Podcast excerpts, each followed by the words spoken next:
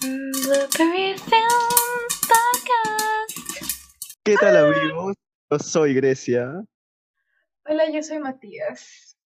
Bueno, nos encontramos aquí en un nuevo episodio de Blueberry Film Podcast, en el cual vamos a hablar de muchas noticias que han salido esta semana y también acerca de una película que salió ya hace un mes, que es I'm Thinking of Ending Things, de la cual hemos hablado durante muchísimo tiempo. Y aquí vamos a hablar de algunas teorías de lo que pensamos de ella.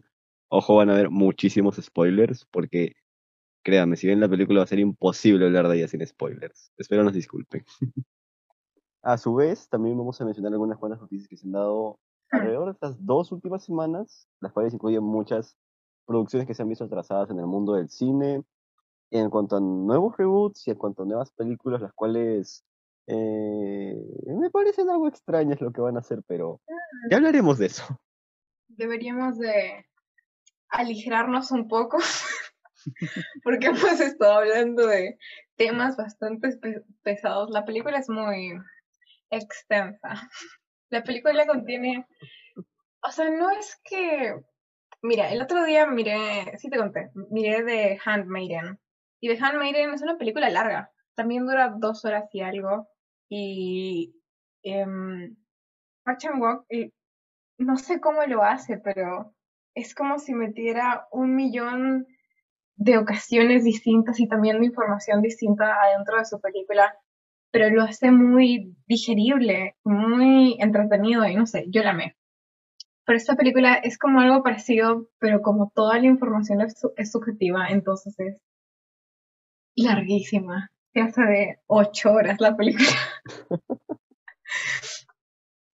Pero Ay, sí, bueno, eh, hay que hablar de nuestras vidas. ¿De qué has hecho hoy? Porque, oye, no hablamos hace como dos semanas Ah, sí. de cosas normales. ¿Qué has hecho hoy? ¿Qué has comido? Mm, bueno, hoy día, eh, nada, me desperté como siempre. ¿Qué has comido? Bueno, eh, hoy día, hoy día apareció un buffet en mi casa, o sea, literal es como que preparamos, eh, yo, bueno, yo vivo con mis padres, aquí preparamos pescado, Tenemos Arroz. 17 años, ¿cómo no vamos a vivir con nuestros padres? ya bueno, por si alguien no lo sabía, también tengo 17, gracias por compartir eso, soy un niño todavía, pero bueno, eh, pescado, arroz, yuca y un montón de cosas más, habían como ocho cosas en mi mesa. Al final solo terminé comiendo pescado y arroz, pero había un montón de cosas. yuca. No, muy mal.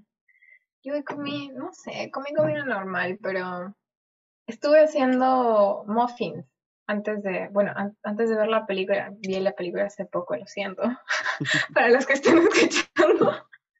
Pero bueno, antes de ver la película hice muffins, hice muffins de canela y café. Y están muy ricos, salieron muy bien. Ahí comprar unos, Sí. Ah, y también tienen chispas de chocolate. Ya, cómprame. Sí, soy. Vendo, vendo postres. Cómprame.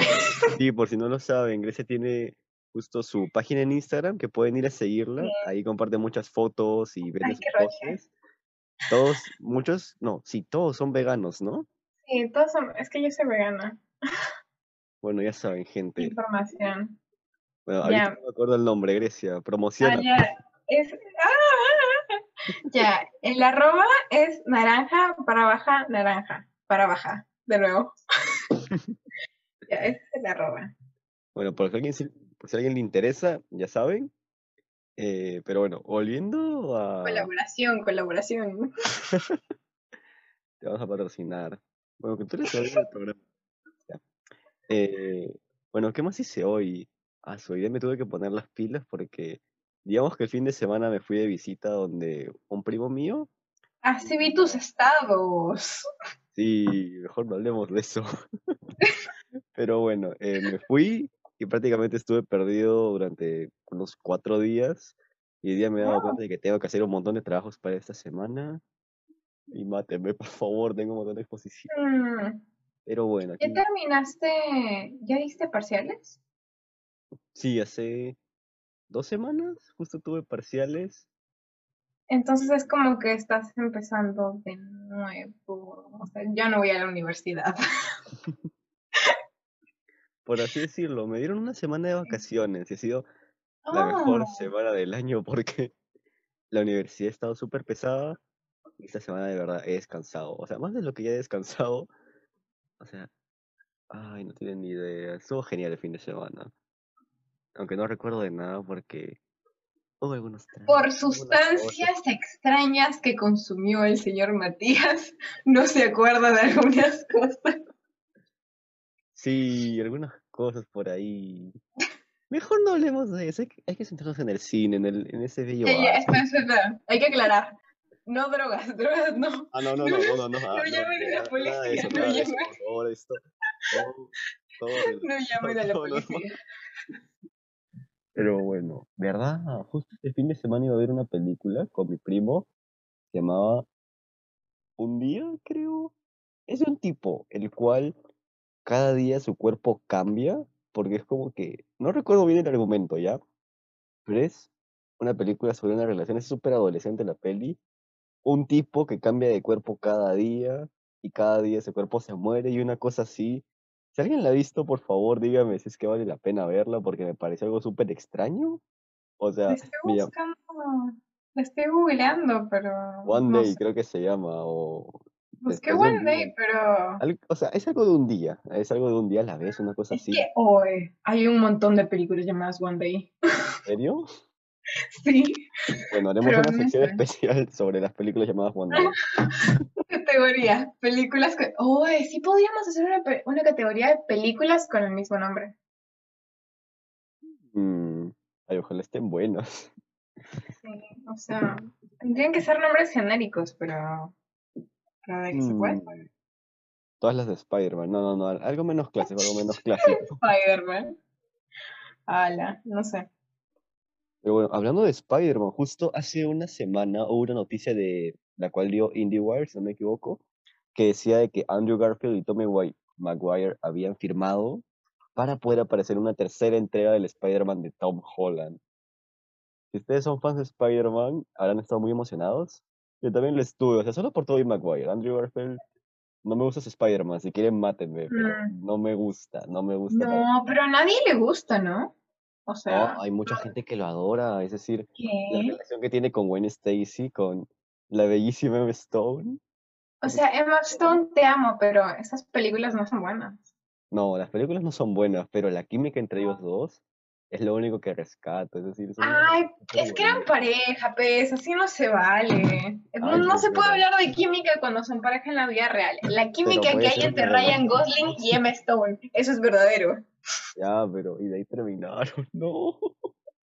Pero bueno, al final solo quedó en un rumor, ya que Sony unas horas más tarde, más o menos hace unos dos días, si no me equivoco, desmintieron este rumor de que habían firmado, pero sí dijeron de que estaban en negociaciones para ver si ellos podían aparecer en las cintas.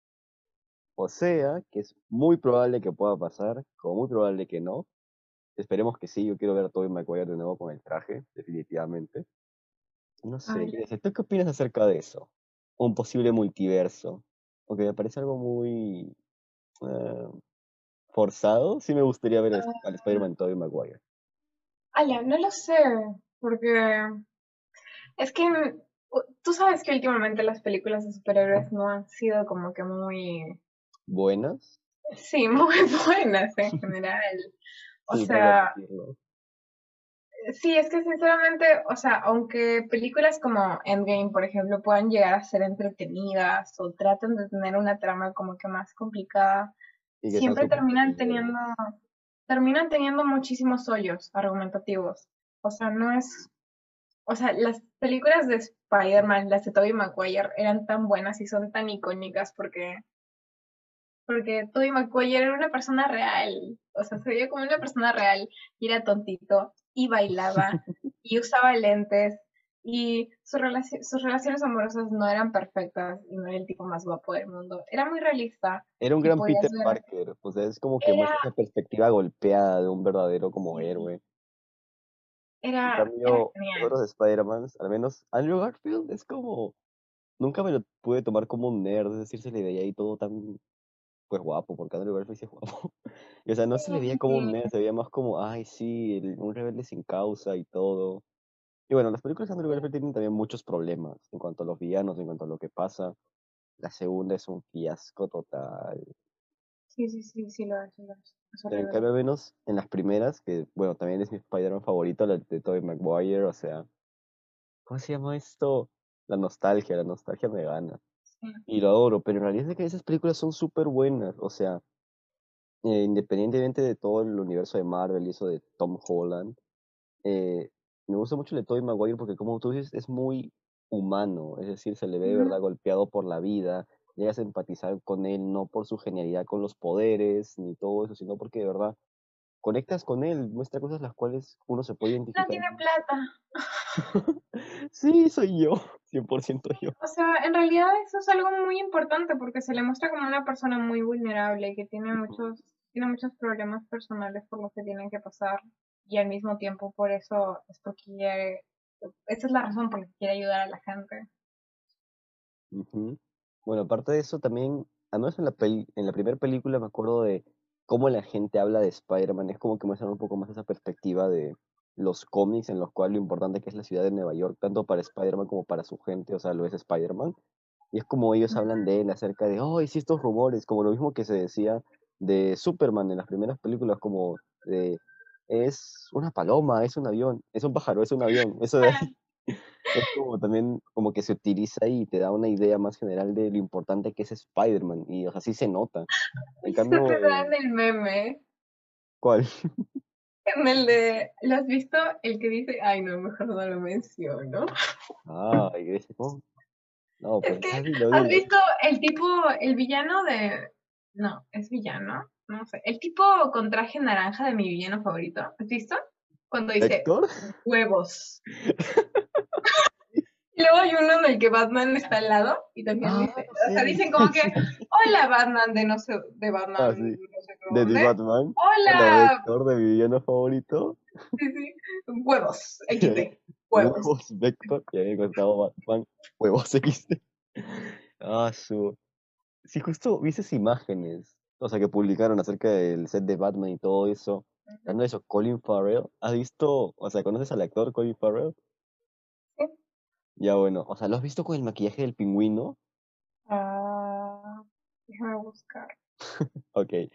Ya bueno, no lo has visto. Pero en cuanto lo veas, ya cuando encuentres la imagen, se ve súper distinto. Su maquillaje está increíble. Tipo, en el tráiler creo que se presenta nada más por unos segundos, pero se me fue imposible poder eh, lograr, o sea, ver de que era Colin Farrell. O sea, Oh, ¿ya lo viste? pues sí, sí, lo busqué en Google. Mm. No, o sea, mm, sí, sí se ve bastante diferente. Claro, es decir, le aumentaron un montón de papada, de todo lo que son cachetes y eso. O sea, yo me quedé, ¿verdad? Han hecho un, un buen trabajo con eso. De ahí ya veremos lo que pasa con la película. Aunque yo le tengo muchísimas ganas. De verdad, creo mucho en, en Robert Pattinson en el papel de Batman. Ay, Robert Pattinson.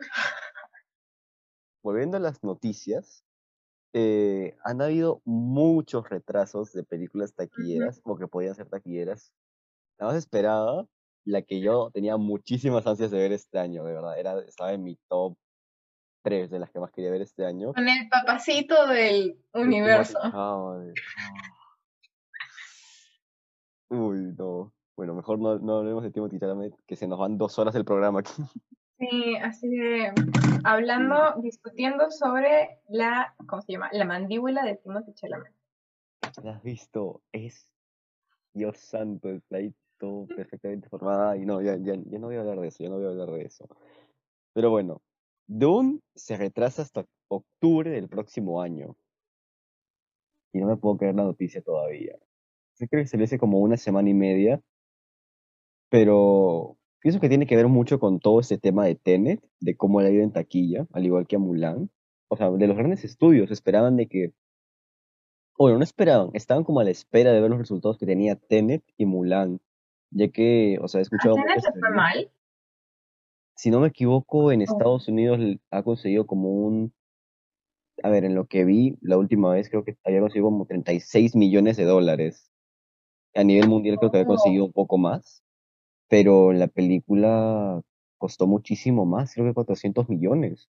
Ah, la mierda. Y aparte Porque sí vi, sí vi que a Mulan le fue le fue horriblemente mal. a Mulan. Es de que todo este tema de que es solo Disney Plus, es solo para las personas de Estados Unidos y creo que Canadá, o sea, toda la gente estaba muy entusiasmada, pero las críticas tampoco le han ayudado. Es decir, yo Sí, porque no hay, mucha gente, hay mucha gente que menciona que culturalmente la película es horrible y que no tiene sentido el que hayan querido centrarse tanto en hacerlo realista cuando en realidad no es respetuoso para la gente de ese país. Y además de que no está Mushu. Sí, o sea, ¿por qué cambiaron a mucho? Es decir, he escuchado muchos comentarios de eso. O sea, Mulan de pateando una flecha ahí de la nada en el aire y le da a alguien. Cosas Sí, porque, que parecen absurdas. sí, sí, porque se supone qué que Mushu no estaba porque Mushu es un dragón y no se va a ver. Exacto. Ridículo, pero ya hay cosas ridículas en la película. Sí, o sea, me acuerdo cuando salió una noticia de que, o sea, querían hacer la película mucho más realista, mucho más seria. Y he visto pequeñas escenas y es como... Es súper extraña, tiene cosas así súper fantasiosas en ella. Y, o Ujú. sea, yo sé que pertenece a un subgénero de películas chinas, las cuales sí se centran un poco más en todo ese tema de las artes marciales, de las guerras ahí, y de que tienen cosas de fantasía. Pero, es, o sea, he escuchado bastantes cosas acerca de ella, de que en realidad presentan cosas como el Fénix, de que la mitología china, pues sí, el- hay Fénix y todo, pero como el Fénix es idéntico al de Harry Potter, y es un Fénix basado en todo lo que se cree en Europa. O sea, ni siquiera en ese tipo de detalles se fijaron como para cambiarlo. O sea, sé que no es como algo tan redundante en la historia, pero son pequeños detalles de las cuales, o sea, arruinan la película, creo yo. Sí, en especial porque ya en, en especial porque lo quisieron vender como eso, como que era una película que iba a respetar la cultura china cuando en realidad no lo hizo y a la gente china no le agrada la película. Pero bueno, tremendo fiasco, una decisión. ¿Por qué alguien tomó esa decisión? O sea, Uh, sinceramente no tiene, no tiene ningún sentido, porque ¿cuál se Dinero, supone que era el público? ¿Cuál se supone que era el público al que apelaban? Porque no apelaban, o sea, no apelaban al público que vio la película cuando eran pequeños, porque ellos no querrían ver una película completamente distinta a la que ya aman, sino una parecida como se hizo con Aladdin, porque creo que. Aladdin, o sea, la gente dice que está más o menos bien, que al menos es disfrutable, ¿no? Y tampoco querían apelar a los niños, porque no es una película para niños. Entonces, ¿quién se supone que iba a ir a ver la película? Sí, en ese caso, bueno, o sea, en cuanto a lo que dijo Disney, era más como para el público chino, para respetar el poema, porque Pero- Mulan está basado en un poema chino, eh, para Es respetar un poco más eso, pero, o sea, ni siquiera lo lograron, o sea, en China lo han completamente odiado, incluso hubo una noticia de que eh, la detestaron y, o sea, promovieron de que no la vayan a ver porque grabaron cerca de una zona en la cual habían campos de concentración, si no me equivoco, chinos. Oh, sí, Y, porque o sea, eso también chocó mucho en cuanto a la audiencia. Es decir, creo que a partir de ahí como que bajó muchísimo más de lo, o sea, bajó mucho en cuanto a lo que estaban ganando. Que por sí era malo, pero con eso ya pues fue peor. Y bueno, o sea, cuando hacen una película lo hacen por dinero, ¿no? No es necesariamente todo el Sí. tiempo como por arte. Pero no funcionó. Sí, no No funcionó. por ningún lado. Pero aparte de eso, justo me acuerdo de las críticas que salieron de Mulan. Y a la, o sea, los críticos de Estados Unidos la alababan como la mejor película. O sea, mm, a nivel Bueno, mundial, el Oscar de este año va para Sonic. a veces presa también. Bueno, A ver. ¿Tú viste Sonic? sí, sí la vi. Ah, yo no vi Eh, Sonic, pero sí vi Birds of Prey. ¿Así? Bueno, Ujú. a mí me gustó. O sea, Jim Carrey creo que estaba haciendo de Jim Carrey, como siempre, excepto cuando sale en Ujú. Eterno Resplandor sin recuerdos, que ahí es otra persona, pero es increíble. Eh, No, pero no has visto The Truman Show. No, esa aún no la veo. Línchenme si quieren, pero aún no la veo. Sé que todo el mundo la ama, pero aún no la veo. A ver, ¿qué más? Esto. Justo iba a mencionar algo con Rotten Tomatoes. O sea, eh, sé que acá no somos críticos profesionales ni nada, pero al leer críticas de que Mulan es la mejor película de Disney, siento que hay una corrupción muy grande ahí. Siento que la gente no tiene criterio. Solo diré eso. Y así Rotten Tomatoes viene acá y nos quita el programa diciendo que no tenemos criterio nosotros, que estamos equivocados, no sé. Oye, eso también pone mucho en duda em, la información que me pasaste de que Soul había debutado con 100% en Rotten Tomatoes. O Sí, sea, ¿será sé. verdad o no? ¿Será simplemente comprado por Disney igual que Mulan? o, o realmente será buena? Porque, o sea, las expectativas que la gente tiene sobre la película es que sea como un Ratatouille 2.0. Es que Ratatouille es como la película más madura de Pixar. Porque habla sobre, o sea, hablan sobre una profesión y hablan sobre un sueño y hablan sobre un montón de problemas que hay en medio. Entonces, creo que eso es más o menos lo que espera la gente. Ratatouille es una obra maestra. Sí, yo adoro Ratatouille. Mi mamá la odia, o sea. ay, ¿Qué? Que mi mamá le da asco por lo que es una rata, pero. Es, es una película. Ya como no. Ala.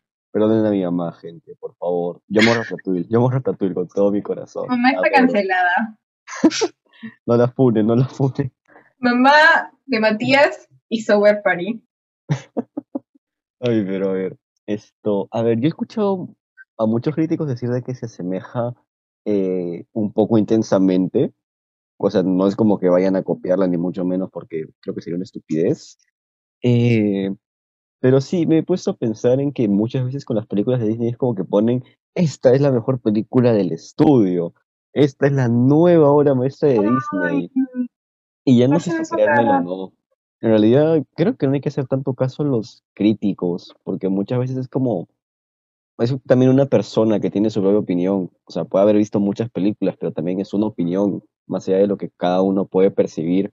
Tampoco le hago caso a la audiencia, porque muchas veces les encantan películas que son malas, Crepúsculo, pero, am, Pero está Robert Pattinson.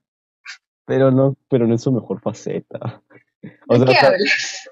o sea, Robert Pattinson odia esas películas también. Él detesta Crepúsculo. Él aborrece haber aparecido ahí. Pero bueno, igual no hay que recordar eso, no hay que recordar lo malo. Va a ser Batman, estuvo en el faro, ha tenido una buena racha de películas. Ujú. Déjenlo en paz con Crepúsculo. Ay, bueno, todos los actores empiezan desde abajo. Sí, desde muy abajo. Bueno, depende. No, sí, o sea, creo que cada actor ha salido en un mal papel. Excepto. A ver, Excepto Mm. Timothy. a ver, a ver, a ver. No, bueno, sus películas sí han estado buenas. No he visto creo que toda su filmografía porque ha aparecido en tres, pero ha aparecido en otras series de TV. Pero, eh, sí. Pero otro que nunca salió en una película, Daniel Day-Lewis. Ese tipo es un maestro, es increíble. Ay. ¿Has visto el hilo fantasma? No, aún no. Pero me la recomendaste. Sí, te lo he recomendado ya como tres veces. Es magnífica. Ya está en Netflix. Así que, mira, la hablemos de en el siguiente. Yo no tengo Netflix. Te comparto mi cuenta. Bueno, los que tengan Netflix y estén escuchando, se la ven. Sí, ultra recomendada.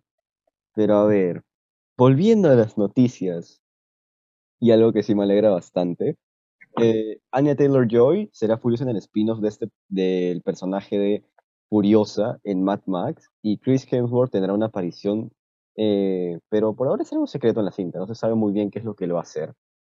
A ver, para mí Anya Taylor-Joy va a ser una de las grandes actrices, o sea, ya es una gran actriz, yo la considero sí, una gran actriz actual, pero siento de que Recuerdo adelante va a que... tener más nominaciones y todo. Y me alegra esto, o sea, me hubiera encantado seguir viendo a Charlize Theron en el papel de Furiosa. Es algo muy triste porque, si no me equivoco, el director eh, dijo de que ya no quería que fuera eh, Furiosa eh, debido a que vio The Irishman y no le convenció, creo que los efectos que se habían usado para rejuvenecer al Pacino, a Robert De Niro y a Joe Pesci. Sí, o sea, si no me equivoco, porque esa noticia sí es de hace muchos meses, o sea, perdónenme si, si me equivoco, eh, pero sí, había escuchado algo así, de que era por eso de que sacaron a Charlize Theron de ser furiosa para el spin-off, y pues ahora se pone a Anna Taylor-Joy, que o sea, sí me gusta porque me gusta mucho como actriz, Eh, no he visto The New, Mutant, The New Mutants, donde sí dicen de que ha sido malísima, Ah, pero sí, no, ha sido terrible. Que sí. no vale absolutamente nada la pena. ¿Cuántos años llevaban retrasándola? Como dos, tres, ¿no? Uf, creo que Porque yo cuatro. recuerdo cada año, cada año la gente decía, este año sale de New Mutants. Y nunca salía. Pero eso no Y yo le tenía esperanzas. Todos, todos le teníamos esperanzas. Sí, yo también. Yo, yo estaba como, ok, una película de superhéroes y de terror. Ok, esto va a valer la pena. Y todo el mundo ha dicho que es malísima. O sea, los que han descargado pirata, los críticos, todos han dicho que es malísima. No, no sé si verla. Eh, pero bueno, Mm, con esta Pero noticia. siempre, siempre vale la pena ver una película para saber al menos cómo hacer. mm, sí, eso es cierto. Así que chicos, si es que no hemos visto una película y comentamos acerca de ella, no nos hagan tanto caso. Sí, porque a veces, a veces sí pienso, debería de haber películas que están rankeadas súper mal, porque alguna te tiene que gustar. O sea, porque es que no siempre vas a, no siempre vas a tener la misma opinión que tiene la mayoría de gente. Exacto. Entonces, hay alguna película por ahí que sea malísima y que seguramente te va a gustar y la vas a amar. Va a ser tu película favorita para toda la vida, pero no lo sabes. O un gusto culposo también. Mm, Sí. O sea, también es decir, bueno, ya en otro momento hablaremos de nuestros, gustos culposos. No quiero que ya me Yo no en tengo. ¿No? O sea, ¿te gusta todo de calidad? Mm, No, sino que si me gusta algo y no es muy bueno, simplemente digo que me gusta igual. mm, No me hago mucho chongo. No, bueno, yo sí, yo soy como que, ok, o sea, ¿qué es lo que opina todo el mundo acerca de esto? Es como, ok, esto es malo. Puede ser un gusto culposo, o puede ser de que nada más, o sea, todo el mundo se esté equivocando y yo tenga la razón sobre que es una obra maestra. Pero bueno, ahora sí, lo que muchos han esperado, espero que lo hayan esperado, vamos a hablar acerca de una película que salió hace, hace un mes, que es I'm Thinking of Ending Things. A ver, hay que empezar por nuestras teorías acerca de toda la película. Que tenemos millones, de verdad millones. No saben cuánto tiempo hemos hablado de esta película. Pero a ver, ¿por qué te gustaría empezar, Grecia? Ya, hasta la... Creo que toda la primera hora, no, tal vez la primera hora y veinte. Recuerdo que paré, paré la película como que un par de veces, no muchas. La primera vez que la paré creo que fue a la media hora y a la media hora creo que estaban cenando ya. Y la otra vez que la paré fue como a la hora y diez o y veinte em, que era cuando recién estaban empezando a regresar, a irse de la casa. Y hasta ese punto, em, mi visión de la película era que era más o menos como la, la sinopsis sobre una chica que está en una relación a la que no le ve demasiado futuro y hay cosas sobre su pareja que no la convencen demasiado, entonces siente que tiene que terminar la relación, pero por todo el estrés y el miedo de cambiar su vida diaria y algo que ya ha formado no lo hace. Em, y por las dudas de si la relación va a mejorar o no, simplemente el miedo en general y también estar solo, porque siempre, eso es un factor que siempre afecta muchísimo. Entonces, ese- esa era mi idea general de la película y hasta algún punto sí lo es, porque es una posición en la que se encuentran demasiadas personas, personas que terminan siendo víctimas. Pero bueno, eso vamos a hablar en un ratito. Bueno, a mí me gustaría empezar, pues sí, o sea, parece tiene mucho, tiene mucha razón en todo lo que dice. Pues me gustaría empezar porque si leyeron la sinopsis en Netflix y terminan de ver la película, pues los timaron. A mí me timaron enormemente. De verdad, o sea, cuando termines de ver toda la película y ver todos los detalles, cosa de que hemos hecho como por dos horas aquí, eh, digamos que Netflix sí supo jugar bien con lo que puso para que no, no te dieras cuenta de lo que en realidad se trata la película. Ojalá hubieran hecho lo mismo con Curious, pero pues Sí, también creo que el tráiler sí está bien. ¿Sí lo has visto? ¿de Curious o de No, no, no, de no. No hay que hablar de Curious. I'm thinking of anything. Creo que el tráiler sí está bien porque solo te dan una pista sobre qué se trata la película una vez, que es cuando paran por el helado, bueno, por el malteada helado. Pero aparte de eso, lo mantienen ambiguo, como para no, para no spoilearte demasiado, y así deberían de ser los trailers. Ajá. O sea, siento de que Imagine el trailer va como que muy acompañado con todo lo que se te presenta en la primera mitad de la película, o sea, de la primera hora y tanto, Pero sí te da pista. pequeñas. También Bueno, pusieron, pusieron a. Tony Colette. En el tráiler Tony Colette se veía muchísimo más tenebrosa que, Uy, que, la, pero que la película. O sea, siento que se quisieron... aprovechar de cómo la gente la haya visto en Hereditary. sí, es- siento que sí se aprovecharon de eso. Porque por su sí, personaje- su personaje no es para nada como el personaje que tiene Hereditary. O sea, en Hereditary es una madre con traumas y con una vida de mierda y con una familia que se está desplomando y en esta película es Eh, que complicado de explicar. O sea, sí es una madre, pero Sí, deje- dejémoslo ahí, dejémoslo. Sí, bueno. No queremos dar tantos spoilers de los personajes. Bueno, de la trama sí, porque de verdad es difícil hablar de la película sin decir un spoiler. Así que perdonen, si es que ya no la han visto, quieren verla, las recomendamos muchísimo. Eh, pero si no quieren saber nada de la película, cosa que de verdad recomiendo mucho, mientras menos sepas es mejor, eh, pues vayan a verla, vayan a verla. Ahora sí, a ver, a mí me gustaría empezar por todo el tema de que la película es muy surreal, es decir, hay muchos mensajes escondidos con los cuales yo no los conocía, o sea, no me había dado cuenta de muchas cosas de las cuales platicamos con Grecia, y es todo este tema de que eh, durante toda la primera mitad de la película yo estuve viéndola, y o sea, yo sentía también, como ella dice, de que eh, la protagonista era la chica que pensaba acerca de su relación, que veía los problemas que pasaban a ambos y todo, pero eh, debido a diversas circunstancias que pasaban naturalmente, era como que hey, dejaba de pensar en pensar en el final de la relación y se centraba más como, ok, esta persona es algo linda, o en cómo era su relación ahí con esa persona, y ya está. Pero la película se torna muy distinta eh, a partir de la segunda mitad.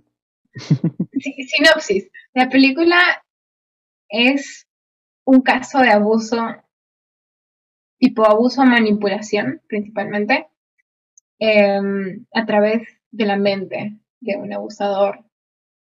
Y como, como toda la película está a través de la mente de un abusador, em, entender el feminismo te hace entender mejor la película porque cuando entiendes el feminismo entiendes como que los mecanismos de manipulación y de abuso que tienen los hombres y de cómo sufren las mujeres o de cómo son cosificadas o de cómo muchísimas mujeres sufren en relaciones porque la otra parte los, las infravalora o hace el mínimo por ellas. Entonces, sí, siento que me ayudó muchísimo a analizar mejor la película. A ver, ¿por qué decimos nosotros de que es una película acerca de un abusador y no es lo que te, te presenta en la primera mitad? Pues, o sea, volviendo a ver la película, bueno, no, no volviendo a ver, volviendo a hablar de la película, esto me parece a mí de que en realidad es así debido a todos los mensajes que da en los detalles, no tanto en los diálogos, no tanto en las acciones de los personajes, sino en los detalles que se muestran en pantalla y a la interacción que tiene un- eh, el personaje del chico con la chica a partir de la segunda mitad. Por ejemplo, hay algunas cosas como, por ejemplo, que se repiten eh, patrones, que se repiten cosas, acciones. eh, creo que las líneas también incluso se llegan a repetir, las dicen exactamente Sí, iguales. hay muchísimas líneas que se repiten. Hay muchísimas palabras en específico que se repiten también. Incluso que se juntan, de eso ya hablaremos en unos segundos, en unos minutos, perdón. Eh, pero es que, por ejemplo, en la primera vez, eh, durante la primera mitad, mencionan algo y ok, se ve a los dos interactuando de una manera, y en la segunda se ve a los dos interactuando de una manera completamente distinta, pero mostrando al chico como que en realidad trata de ser algo manipulador, que trata como de presionar a la chica, como que trata de imponer sus ideas. Y igual, eh, también al momento de descubrir un poco de la casa, donde están tanto la chica como el chico, eh, pues los padres aparecen eh, en un momento en el cual es como que aparecen como más viejos, en otros momentos como más jóvenes y todo eso, pero a la chica, o es como que ella conversa con ellos, más no interactúa de otras maneras. Es decir, siento de que por eso es como que desde ese momento se ve una perspectiva más del chico interactuando con sus papás, viendo esas realidades, viendo también esas posibilidades. Yo, al- principio pensaba de que la película era como de posibilidades de cómo podría ser el futuro, de cómo iban a ser sus papás, posiblemente del chico y de la chica pensando, hey, tendré que cargar con esto, pero no. Al verla, de, bueno, al pensarla de nuevo, es como que se ve al chico en realidad cargando con esto, al chico teniendo que lidiar con eso. Y por eso siento de que se va más enfocado a él y se nota mucho más desde este momento. Sí, en realidad la primera parte de la película es, mm, yo diría que es principalmente, o sea, todo lo que piensas que es la chica teniendo dudas sobre su relación es en realidad la mente de una víctima, o sea, es la mente de una víctima que no puede entender cómo está siendo manipulada y cómo está sufriendo y que simplemente sabe que algo está mal, sabe claramente que algo está mal, pero no puede entender qué o, cómo arreglarlo o hasta se culpa a sí misma en algunos momentos y todas las señales tóxicas que muestra el chico, no simplemente hacia ella, sino hacia, hacia todo, hacia sus padres, hacia objetos, hacia el perro, hacia cualquier cosa. Creo que, creo que uno de los aspectos que más me gusta de la película es que es que sí tiene muchas capas. O sea, está la capa em, que es la capa subjetiva en la que todas las cosas y que pasan y que se mencionan a través de la película están ahí para darte todo este mensaje final, pero al mismo tiempo la película, todos los diálogos son increíblemente interesantes, porque hablan de un millón de problemas y cuestiones distintas que sí tienen que ver con los personajes, pero que por sí solos tienen muchísimo valor. O después acerca de si será bueno lo que ella está escribiendo, eh, si es que, eh, cómo va a conocer a sus papás, si es que van a ser, bueno, cómo ella se siente eh, ahí, cómo reacciona su novio, cómo es que ella lo ve extraño, incluso también en cómo poco a poco ellos van no conociéndose, por así decirlo, porque hay algo lo cual me gustó mucho y es toda esta perspectiva de que ellos mismos no saben cuándo se conocen, no saben, ni siquiera recuerdan cómo se conocen, y eso en realidad habla mucho más acerca de todo este tema de que el chico en realidad eh, es la mente del protagonista, o sea, el protagonista es el chico, y algo de lo que hablamos con Grecia es de que en realidad la protagonista no es una chica, sino que son varias chicas que han sido torturadas y utilizadas por el protagonista, ya que también la cinta es como que por muchos momentos cambia de nombres. O sea, no la cinta, no la cinta, sino a la chica, Sí, sí, le mencionan sí. distintos nombres. Se supone que la principal es Lucy, pero en, un- en algunos momentos la llama Lucy o Luisa, y luego al final la llama Ames, y la tipa se da cuenta así de, Ames ni siquiera suena como mi nombre, o sea, o sea, ahí ya no puede ser una coincidencia, ya no es un, ya no es simplemente un apodo, ahí hay algo más. Pequeñas y así. Sí, es decir, O sea, todo, todo el viaje de regreso en el carro es la chica dándose cuenta de cómo cayó en una espiral negra de abuso. ujú. incluso también con el tema de los celulares, que es algo lo cual yo también no me había dado cuenta hasta hace un rato, que, o sea, nosotros lo tomamos como que eran las personas probablemente de que se habían dado cuenta de toda esta relación en la cual están que es tóxica y querían ayudarla, pero ella no, no lo hacía, no quería verlo, no sabía de lo que estaba pasando. O sea, creo que todo el mundo ha sacado provecho de la película para dar su propia explicación.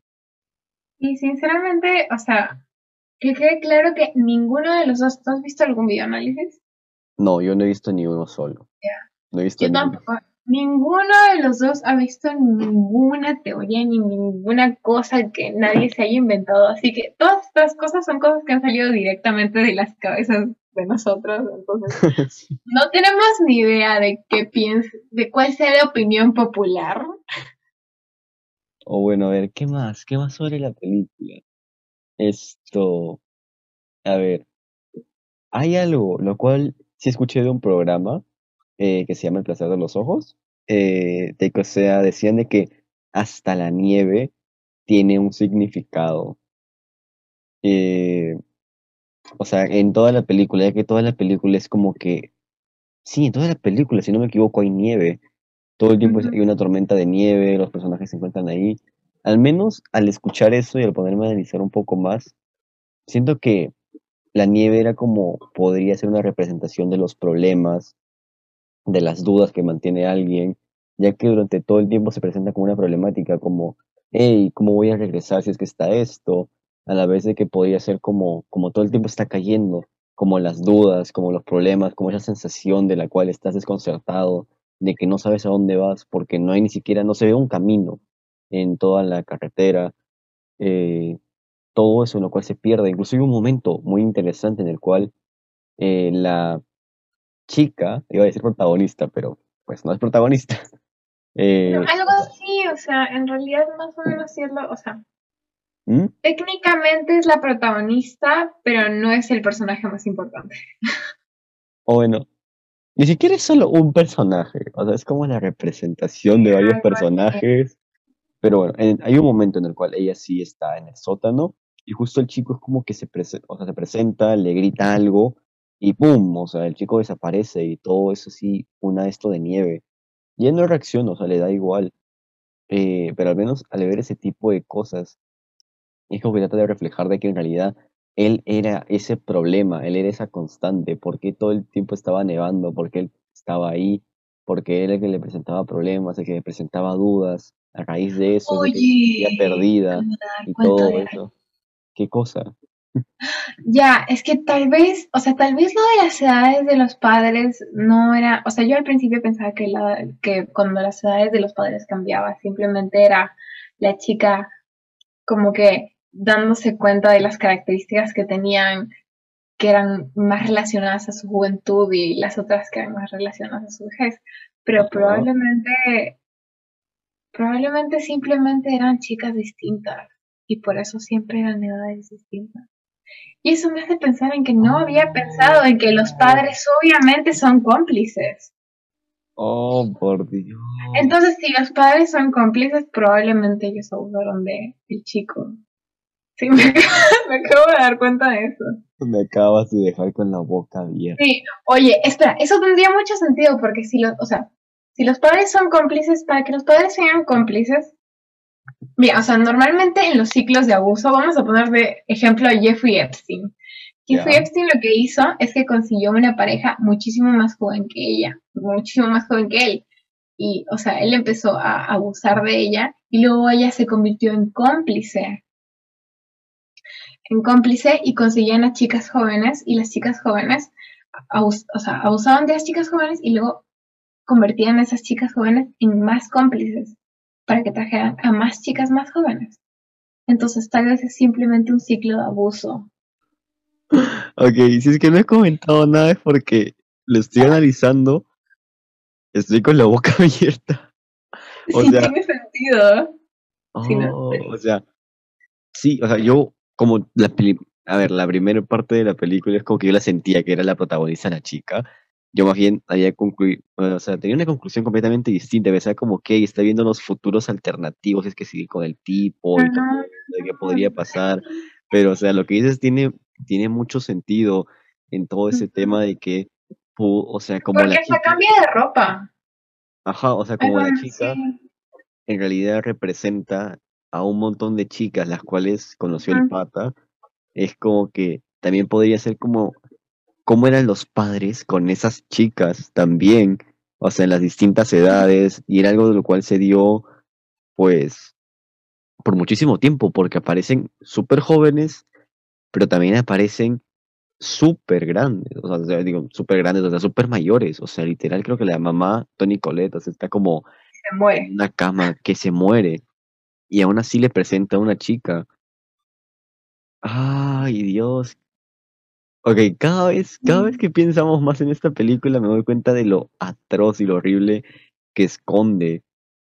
O sea, de todo eso. Sí, es que cuando lo ves por primera vez, es que tiene tantas, hay, hay tantas maneras de ver todo, porque todo es tan subjetivo, que la primera vez que lo ves tienes una percepción tan inocente de qué es lo que está pasando, pero mientras vas desenvolviendo más y más y te das cuenta de más cosas, es que todo es un rompecabezas inmenso. Entonces es como, es como que es un rompecabezas de un lago y hemos descubierto un nenúfar. Ah, su.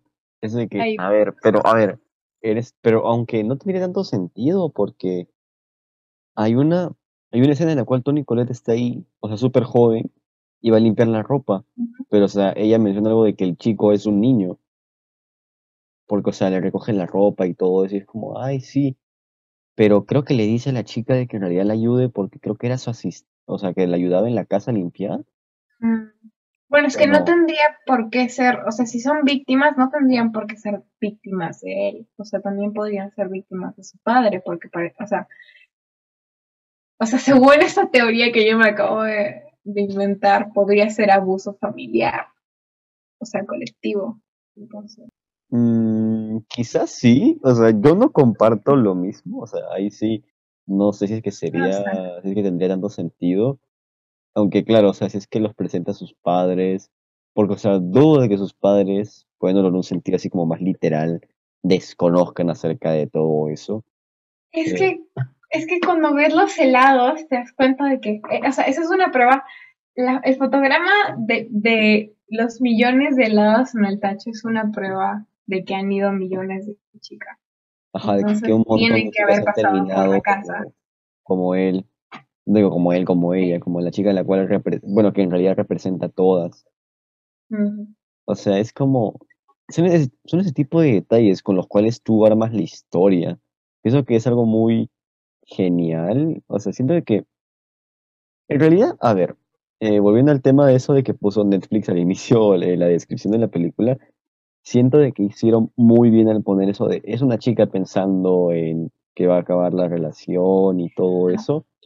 Eh, porque siento de que si hubieran mencionado todo este tema de, eh, de que en realidad es la mente del otro tipo que abusaba de chicas, que las raptaba y todo eso, eh, siento de que en realidad, mm, ¿cómo decirlo? Pero el mensaje desde lejos era como que la primera mitad te hubiera parecido como, ¿qué rayos tiene que ver esto con la descripción? Y después es como ya armarías la película en tu propia cabeza, así al instante. Y dirías como que ya lo conectas, es mucho más fácil.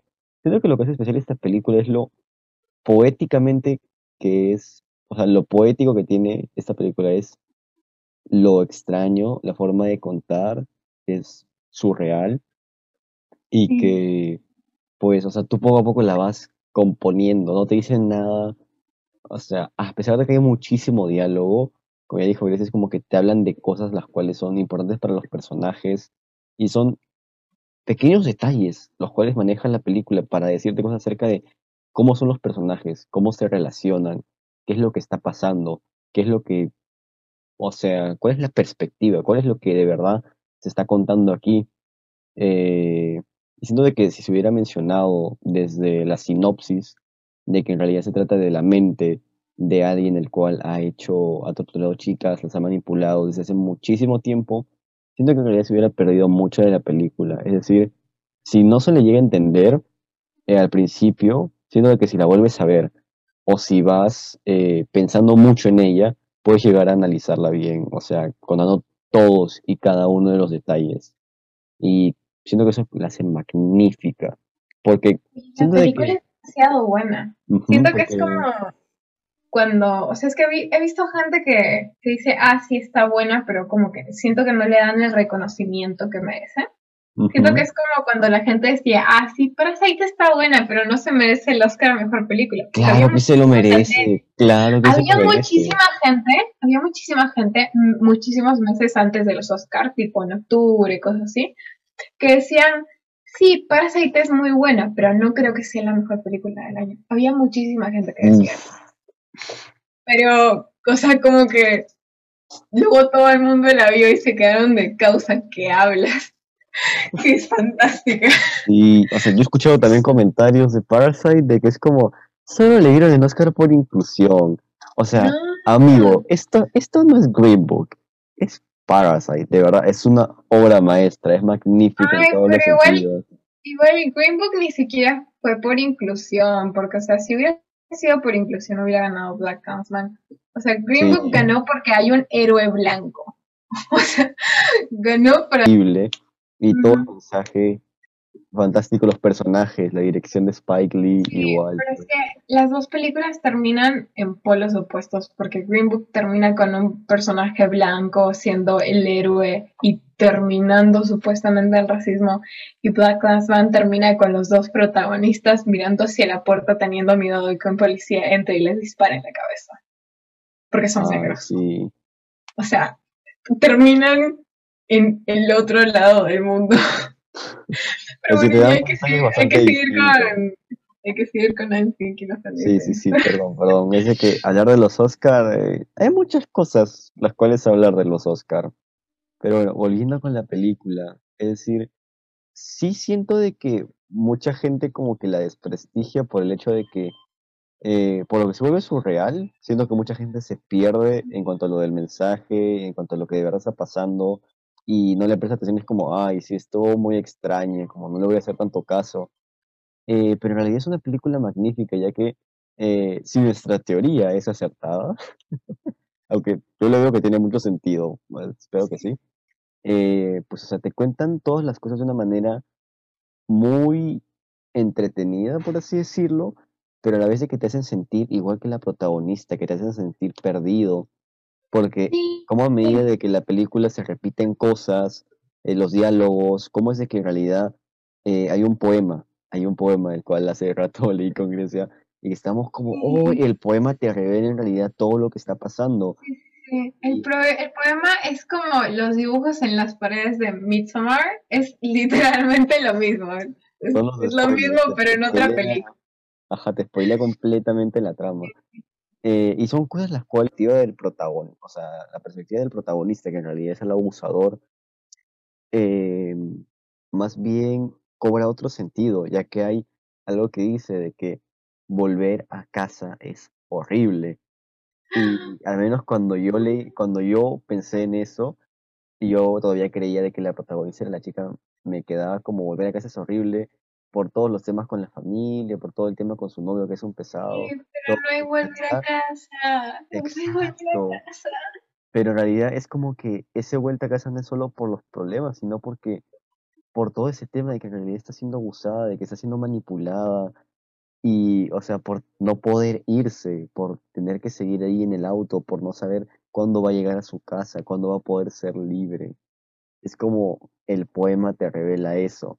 Y como lo repite dos veces, si no me equivoco, eh, te muestra primero una perspectiva que te hace creer que es la protagonista hablando de sus cosas y luego cobra otro sentido.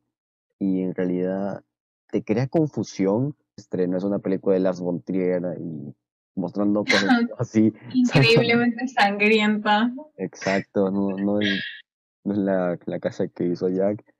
Pero pues, o sea, más o menos en todos los diálogos, en todo lo que se muestra en pantalla, bueno, no lo que se muestra en pantalla, más bien diría yo, eh, los cortes, planos contra planos y todo eso, te revelan muchas cosas, cómo reaccionan los personajes y, ay, es de que, ¿cómo, cómo poder explicarlo mejor?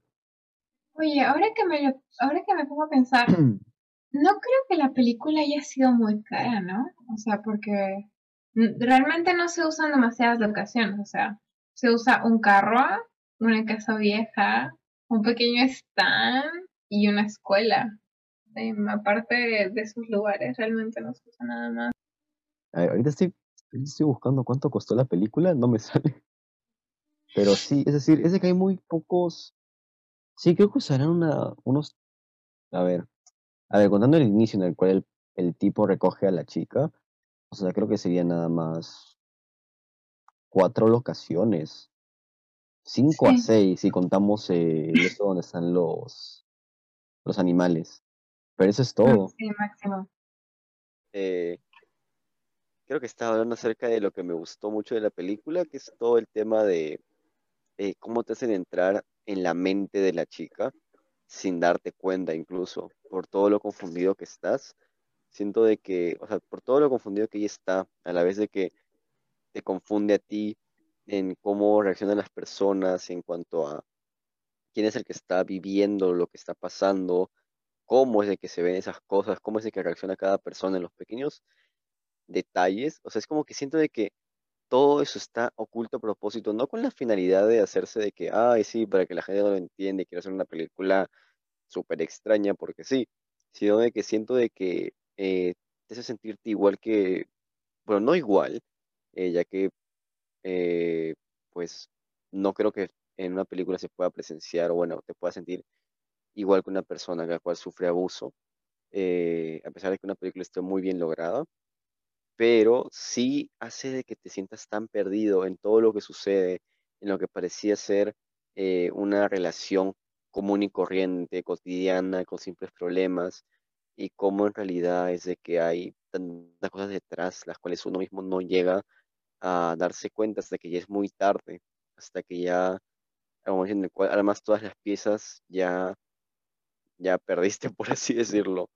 Y siento de que en realidad está muy bien eso, porque la decisión de hacer una película surreal tratando este tema, mm, siento que no se ha hecho nada más porque, hey, quiero hacer una película que sea surreal para hablar de esto, porque sí, porque va a ser entretenido, sino para eh, jugar contigo, para hacerte entender eh, cosas distintas.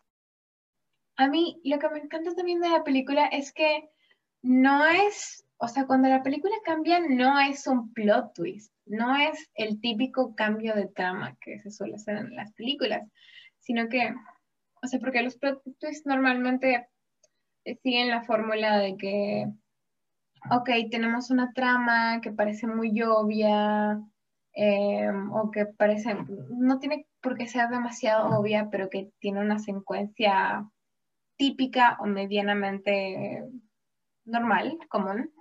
Eh, y luego cuando llega el momento de, de, desvelar alguna cosa, ¡pum! No, todo era diferente. Y esto no pasó. Y en realidad aquí había un montón de pistas que tal vez notaste o que tal vez no notaste.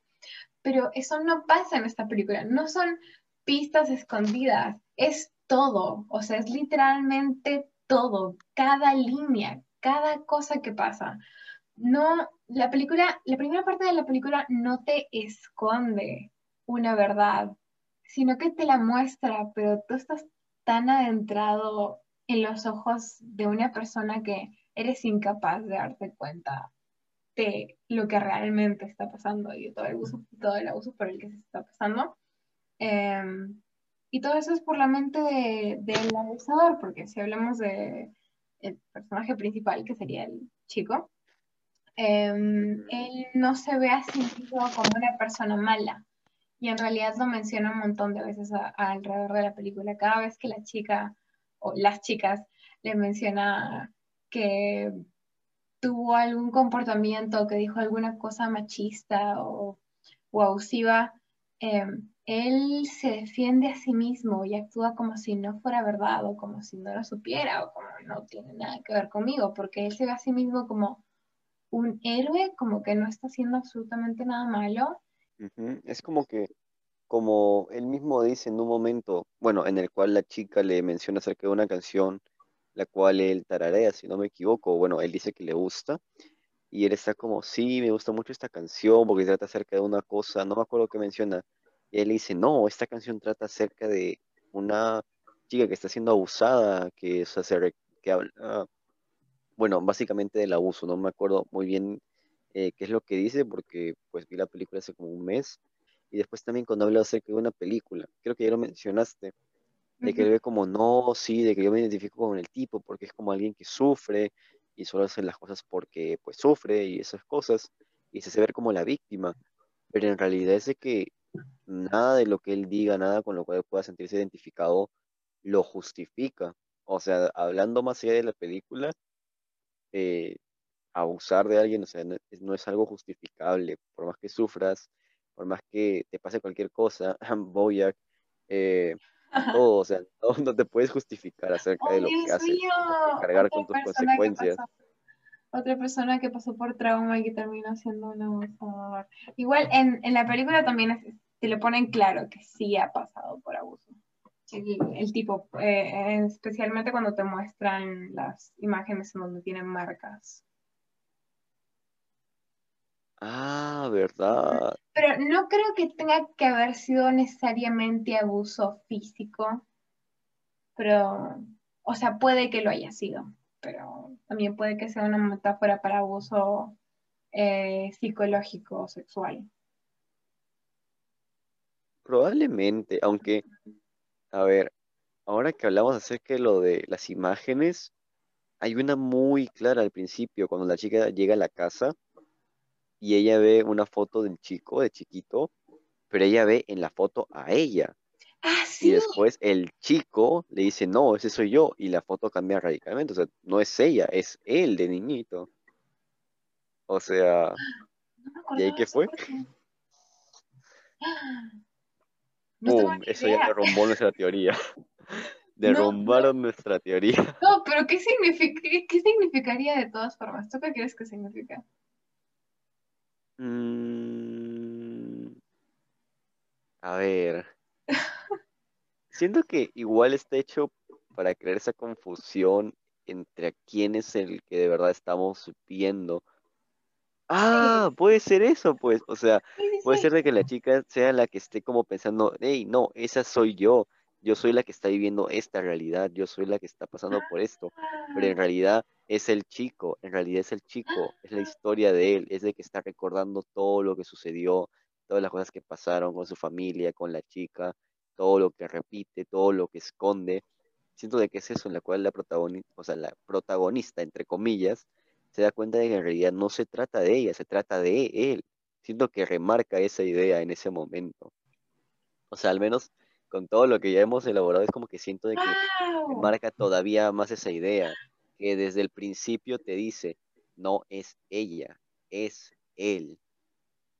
¡Guau! Eh, o sea, también es asombroso el detalle de que no, o sea, los personajes no simplemente son una víctima y un abusador, sino que te dan muchísimos detalles sobre cómo son sus vidas y qué hacen y quiénes son. O sea, puedes ver claramente la personalidad de la chica, que ella no parece alguien que podría sufrir de abuso, por así decirlo, porque es alguien que se da cuenta de las señales de abuso, se da cuenta de cuando algo no está bien. Cuando algo es incorrecto, pero fue incapaz de darse cuenta en su vida propia. E igual está todo, toda la trama sobre el chico y sobre su lado artístico. Y también está, la, está lo de que mencionan la palabra gay un par de veces en, la trama. Y no, no tengo exactamente claro cuál sea la razón principal, pero también está el lado artístico de él, de todos los cuadros que hace y de cómo lo reprime inclusive en frente de sus padres y no quiere que se hable del tema. Eh, y que luego, bueno, también se menciona eh, su pasión por los musicales, por la música, por la poesía. Mm, y luego al final de la película, claro, está la escena final en donde él está actuando en una obra de teatro. Pues sí, es de que en realidad, metafóricamente hablando, subjetivamente hablando, es como que en realidad eh, la película, pues sí, como tú dices, eh, demuestra mucho de los, de los personajes, eh, no solo en el papel de es una víctima, eres un abusador, sino de que de verdad te mete a conocerlos, te mete a saber acerca de ellos. Aparte de que pues en el teatro, ¿qué es lo que hace? Le dedica una canción a la chica. O sea, es como que le dice, yo le dedico esta canción a la chica de mis sueños, a mi esposa y todo. Es como que él vive en esa realidad, él piensa que es así, de que es así todo bonito y de que pues, o sea, le dedique esa canción y pum, todo está perdonado, de que en realidad pues él está siendo el héroe de la historia, está siendo alguien bien, está siendo premiado por ser así, cuando en realidad es todo lo contrario y es toda una fantasía. Es como todo lo que se presenta antes del teatro también, en lo cual se remarca la idea de que, al menos yo pienso, de que él está viendo sus memorias, está recordando todo lo que hizo en cuanto a lo de la chica y en cuanto a su vida de él, ya que, por ejemplo, hay una parte en la cual los dos se pierden, como que la chica está buscándolo a él y él a ella, y en el pasillo es como que sale otra versión de ellos, o bueno, no otra versión, pero sale un doble y empiezan a bailar y todo. Y siento que es como que muestran toda esa fantasía, la Ujú. cual él pensaba de que era la relación que él mantenía con las chicas, de que sea, era como que estaba con ellas y todo era algo hermoso, que habían bailes, que habían, eh, que se casaban y todo eso, pero en realidad todo eso era pura fantasía, de que no estaba más que en su oye, mente. Pero también, o sea, cuando están en el baile, em, hay un momento en el que aparece otro doble, pero del conserje, que igual se supone que el conserje y que él son la misma persona. Según la trama son la misma persona. Es Ajá. es el único momento en el que aparecen separados, totalmente separados. Entonces probablemente también es una lucha entre la parte de él que piensa que todo está bien y la parte de él que es un abusador. Y él mismo trata de protegerla. Incluso Pero se no como puede. que se mata, por así decirlo, porque es como que él Sí. aparece tirado en el suelo Sí, y salen ahí, ajá, es como que tiran telas ahí eh, rojas, como dando la ilusión de que en realidad es sangre. Y en realidad es como, nada más es algo simbólico, porque al fin y al cabo no muere. Esa parte de él no muere verdaderamente. O sea, sigue siendo así, al menos por lo que yo creo de que es de que el conseje, pues, que es él, ve a las dos chicas rubias y que igual están ahí en el esto de lados.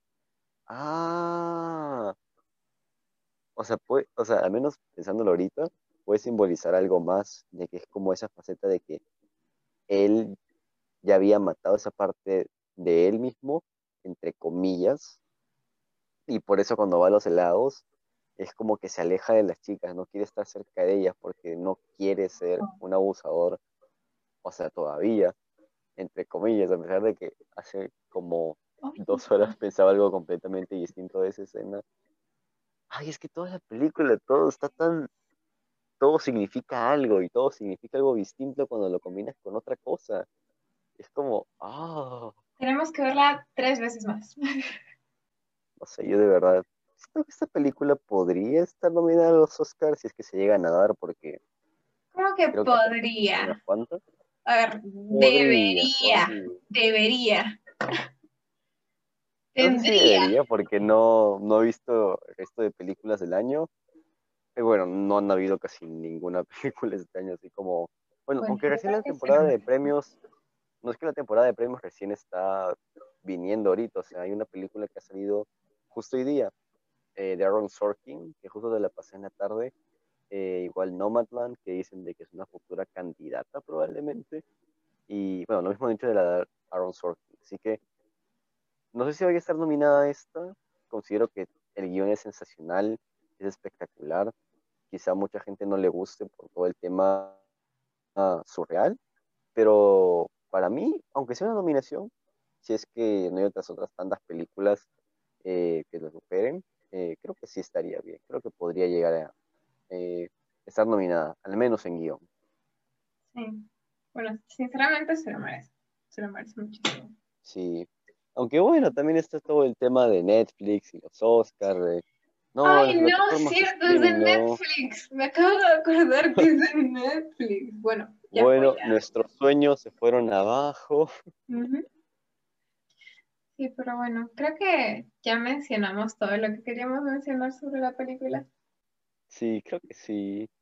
Pero bueno, supongo que eso ha sido todo en este episodio.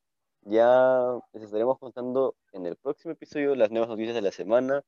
Si es que alguna película, por todo lo que está pasando del coronavirus, se llega a retrasar, si es que hay algún estreno, alguna recomendación, todo eso en el siguiente episodio, que esperemos que sea el otro espérate, sábado. espérate. Mi recomendación es que se vean But I'm a Cheerleader. Es una película de 1999 sobre lesbianas. Yo nunca había escuchado de ella y es genial. Mírensela. Sí, ella me comentó de esa película hoy día. Yo también la voy a ver. Dura una hora y veinte minutos. No hay excusas. ¿A una hora y veinte? Pues sí, véanla, o sea, está cortita. Bueno, bueno, si Grecia recomendó algo, yo también voy a recomendar algo. Justo hay una película que hoy día cumple 56 años, si no me equivoco, hablando de películas extrañas como lo que ha sido The I'm Thinking of Ending Things. La película es Persona del maestro Ingmar Bergman. Véanla, por favor, yo la vi, me confundió muchísimo más que esta, pero la recomiendo altamente. En cuanto a fotografía, el guion, todo es magnífico. Y bueno, creo que eso sería todo. Nos pueden encontrar también Ah, en. Instagram como Blueberry Film Podcast. Eh, bueno, en Spotify, que es el único lugar donde estamos por ahora, también nos pueden encontrar. Así que ya saben, ha sido un gusto y adiós. Y adiós.